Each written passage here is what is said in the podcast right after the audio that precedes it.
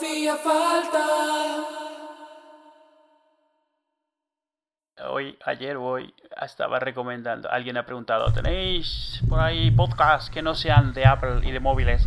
Y alguien les ha recomendado el nuestro. Y yo me he quedado Pues y digo, acabar. uy, recomendar el nuestro justo después de la keynote de Apple eh, me parece un poco Malo. cruel. Malo, malo, malo. Pero bueno, pobres. Eh, no sé, cada vez que alguien recomienda el podcast me da un poco de, de así, pobrecillo. Sí, eh, síndrome del impostor. Sí, en plan, a lo mejor. ¿pero por qué nos recomiendan con lo malo que es nuestro podcast, Es que por exacto, favor? es eso, es como... El otro- ¿cómo- ¿Cuántos re- hiciste el tweet ese de que si queréis que grabemos retweet? Sí. Y lo miro yo al día siguiente y pone 80 retweets o algo Sí. así. Yo, ¿cómo? Yo también me quedé un poco así como diciendo, no lo he entendido, claramente. O sea, nos están vacilando. Aquí hay troleo en plan. Tío, eh, al final el podcasting es muy agradecido. Sí, la verdad es que es, es- es cierto eso. Este, últimamente he estado, hoy, hoy estaba... ¿Te tienes que ir a dormir? No, no, no. O sea, me tengo que ir a dormir en el futuro. En algún momento del futuro. Eh, estaba comentando, no sé, estaba comentando un poco ahí al aire porque me, me, me, me- a ver, yo porque me divierte burlarme de esto de que el vídeo es el futuro. Eh, que no sé dónde he escuchado, que me hace mucha gracia. Pero lo que, me, lo que estaba pensando era el tema de los podcasts, su, su, lo mejor que le ha pasado a los podcasts, que es existir y esto Aparte de del iTunes. RSS, eso, es también lo que los ha matado. O sea, nunca ha habido una necesidad de que exista una plataforma que, que si, no- más bien nunca ha surgido una plataforma que se logre, digamos, eh, arraigar, que permita convertirlos en un medio, digamos, no sé cómo decirlo, genuino, no, no genuino es la palabra, eh, reconocido, de verdad. Mainstream. Sí, sí, tal vez mainstream, pero es eso, o sea, siempre se ha tratado como que son como la radio por internet, la radio no de música, sino de programas. Y la gente que los escucha los toma así, y, pero tienes, o sea, tienes una forma de ver programas de televisión, tienes una forma de escuchar Sí es cierto que hay mucha gente que lo toma así. Yo creo que es un tema de percepción personal. Y ahora estamos yendo hacia un poco en el que yo creo que la calidad del podcasting en general, no el nuestro, en general, lo de los otros, es mejor que nunca. O sea, yo me acuerdo... Sí, hoy, hoy en día las herramientas, hoy en día hacer un podcast malo no tienes excusa, porque está Vale. todo tan fácil. Eso, eso es un tema. Yo me refiero a los podcasts buenos. Los podcasts buenos, hechos podcast, no de radio, son hoy mejor que nunca. Y estoy hablando de. lo- todos los días intento compartir al- el podcast que escucho, porque como lo hago y esos 15, 20 minutitos en metro, me da más tiempo a las cosas. Sí. Y, hostias, descubres todas las semanas un par de podcasts buenos. Sí, sí, Y bien producidos, bien producidos en el sentido, no como esto. sí. Ojo, con todo el respeto que yo te tengo. En el sentido de que acaba el programa y dicen, este podcast está producido por Pepito, Juanito. Manolita y Fulanita. Editado en el estudio de Manolita y Juanita. Música bajo... Sí, sí, sí. O sea, o, o- o no lo dicen, pero por la forma en la que comentan cómo lo han estado haciendo, Sí. te das cuenta de que ahí hay, o sea, hay, hay tema. Y, y sobre todo que estás descubriendo, pues, podcasts nuevos que van saliendo que están intentando hacer las cosas, cosas nuevas. O sea, a lo mejor uno muy corto, pero muy producido. Qué bueno es el del Mac... El de... El, el, ¿Cómo se dice? El del de Macintosh. Sí, Welcome to Macintosh. Welcome to... ¡Oh, qué bueno es ese podcast! Sí, es, además es bonito, lo estás oyendo y dices, qué cosa. Es, es uno de los pocos que te- donde tengo desactivado el Smart Speed este del Overcast, porque lo quiero Sí. ir al ritmo que lo han hecho, porque está tan bien montado y tan bien producido que dices, "Mm, lo quiero ir. co-". Además son cortititos, esos sí son cortitos, ¿eh? Y, genial. Y, Sí. y- y- y Ti- me ¿Has visto- gusta. ¿Recuerdas que tiene como 20 años el chaval que lo hace? Me parece súper interesante. A ver, lo que él ha hecho es un poco mucho de este folclore y de estas cosas. Ah, Ah, Coge, claro, coge hombre, cosas viejas, coge exacto. cosas nuevas, hace unas entrevistas, más bien integra sus entrevistas de una forma maravillosa. O sea, Estoy seguro que para lo que él le dan 10 minutos de episodio, sí. hay una hora de entrevista completa. Y él coge los mejores bits. Los corta y además no hace, o sea, no- o sea, él hace la respuesta y luego hace una explicación, una introducción. Exacto, está muy bien, está muy bien montado. Eso él lo hace eh, NPR, NPR, lo hace eh, Gimlet Media con Replayol, también otro podcast fantástico. Sí. Te voy a comentar un par, no sé si los conoces. Hay uno muy bueno de Gimlet, um, The Mystery Show. No, vi que lo comentaste. No lo, lo- Escúchatelo. Sí. Ah, no sé cuál recomendarte de los episodios. Si quieres, léete las show notes y decides por ti mismo. Me gustó mucho, mucho, mucho el de Jake Gyllenhaal. Ya verás, creo que es el 6. No sé, es uno que tiene un misterio y está relacionado con Jake Gyllenhaal y cómo lo solucionan, ¿no? Sí. Hay otro que me gustó mucho de ese mismo episodio, de ese mismo podcast, ah, que va de alguien que tiene un belt buckle, un, una hebilla de cinturón, de estas de cowboy, de estas grandes de metal, trozo pesado de metal, Sí. y tiene un nombre. ¿Tiene un? Un nombre puesto, es Ah, vale. inscrito. Entonces, ¿de quién es? Entonces, por las pistas que le da la persona que lo tiene, que sabe que no es suyo, y el nombre y de dónde lo encontró, intentan encontrar al dueño original. Y el otro podcast que también me gusta mucho últimamente es Detective, tal cual. Ir a Pocket Cast o ir a Overcast y buscáis Detective, tiene una carátula negra. Y es, es de Discovery, del canal Del Discovery. canal Discovery.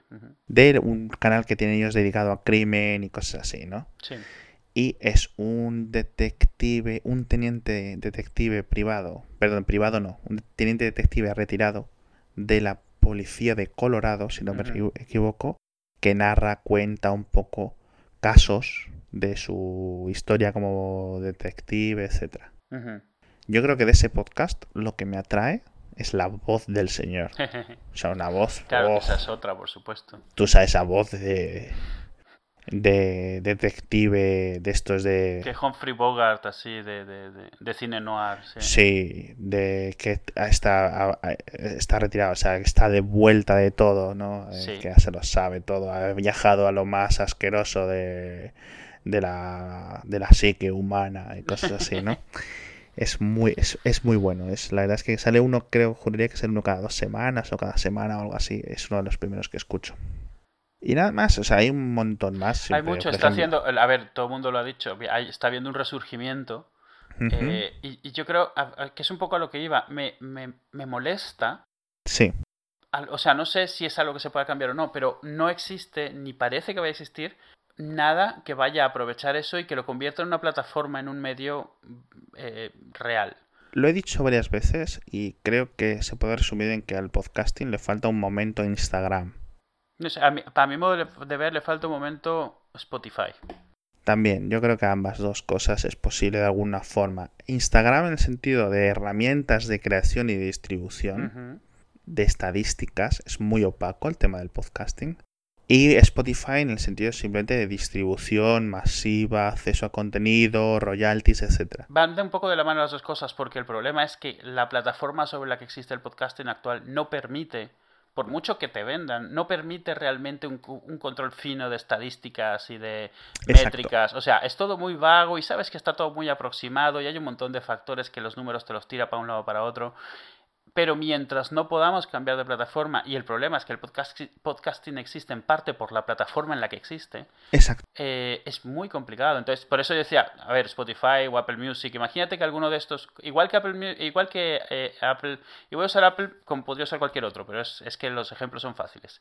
Eh, igual que, que Spotify ha permitido que bandas indies pongan su música, igual que Apple ha permitido que la gente, o Amazon, publiquen sus propios libros y les da una plataforma que Sí. permite buscar, suscribir, eh, pagar, aunque no pagues directamente. Por ejemplo, con Apple Music, tú tienes un disco independiente que lo tienes en Apple Music y si tu disco alguien lo reproduce, lo pone, pues a ti te va tocando, pero no tienen que comprarte Sí. la canción, eh, simplemente están pagando suscripción. Ese modelo, imagínate que Apple lo expande a los podcasts, los podcasts como un tipo más de, de Exacto. música. Sí, sí, no. O sea, que coja la iTunes Podcast Store y al lado ponga un botón de suscripción o un botón de algo. Eso podría revolucionar de la noche a la mañana el podcasting. lo convierte en una plataforma seria, una plataforma viable, con métricas, con, con beneficios. Sobre todo métricas, pero es muy difícil eh, porque tendría que ser en streaming. Si queremos métricas ah, de uso, de escucho, de cómo se escuchan, qué minutos se deja de escuchar, qué segmentos se obvian. Sí, pero, pero ya desde el momento en el que tienes métricas, o sea, las métricas de, de, de, de Spotify y de Apple Music son muy, muy, muy, muy detalladas porque a final de cuentas se paga a los artistas con ello.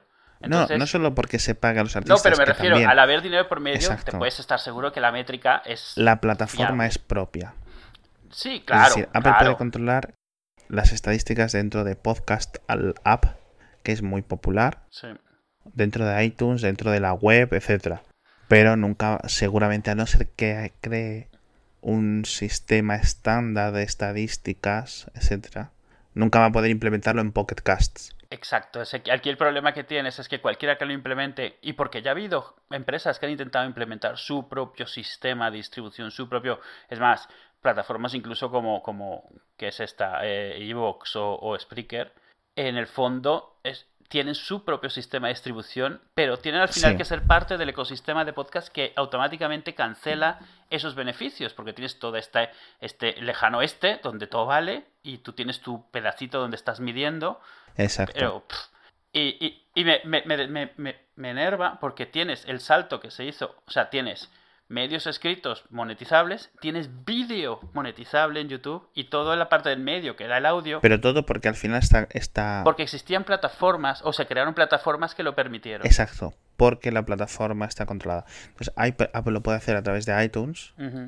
Veremos si es suficiente. Yo creo que simplemente podemos extrapolar al el resto, porque hay podcasts en los que, por ejemplo, clientes como Ubercast, Pocketcast, Castro, etcétera, son muy populares, sobre todo en temas de podcast tecnológicos pero el podcast normal, es decir, el, oyente que escucha a La Rosa de los Vientos o los programas de radio descargados de, mil sitios o programas generalistas es 90-95% iTunes y Podcast App. Sí, sí. Apple lo puede controlar. Eh, yo lo que sí quiero, digamos, para esta tercera temporada, entre comillas, hacía falta, sería ah, intentar no irnos hacia los podcasts de media hora, porque creo que no somos capaces. no sabemos cómo. Pero sí estaría bien centrarnos en intentar, intentar enfocar hacia los 45 minutos. Yo creo que sería lo mejor para nosotros. Aunque luego nos hagamos estos after dark, para, ¿sabes? Este, este rollo de tú y yo discerniendo que luego puedes poner o no poner en el, en el episodio final.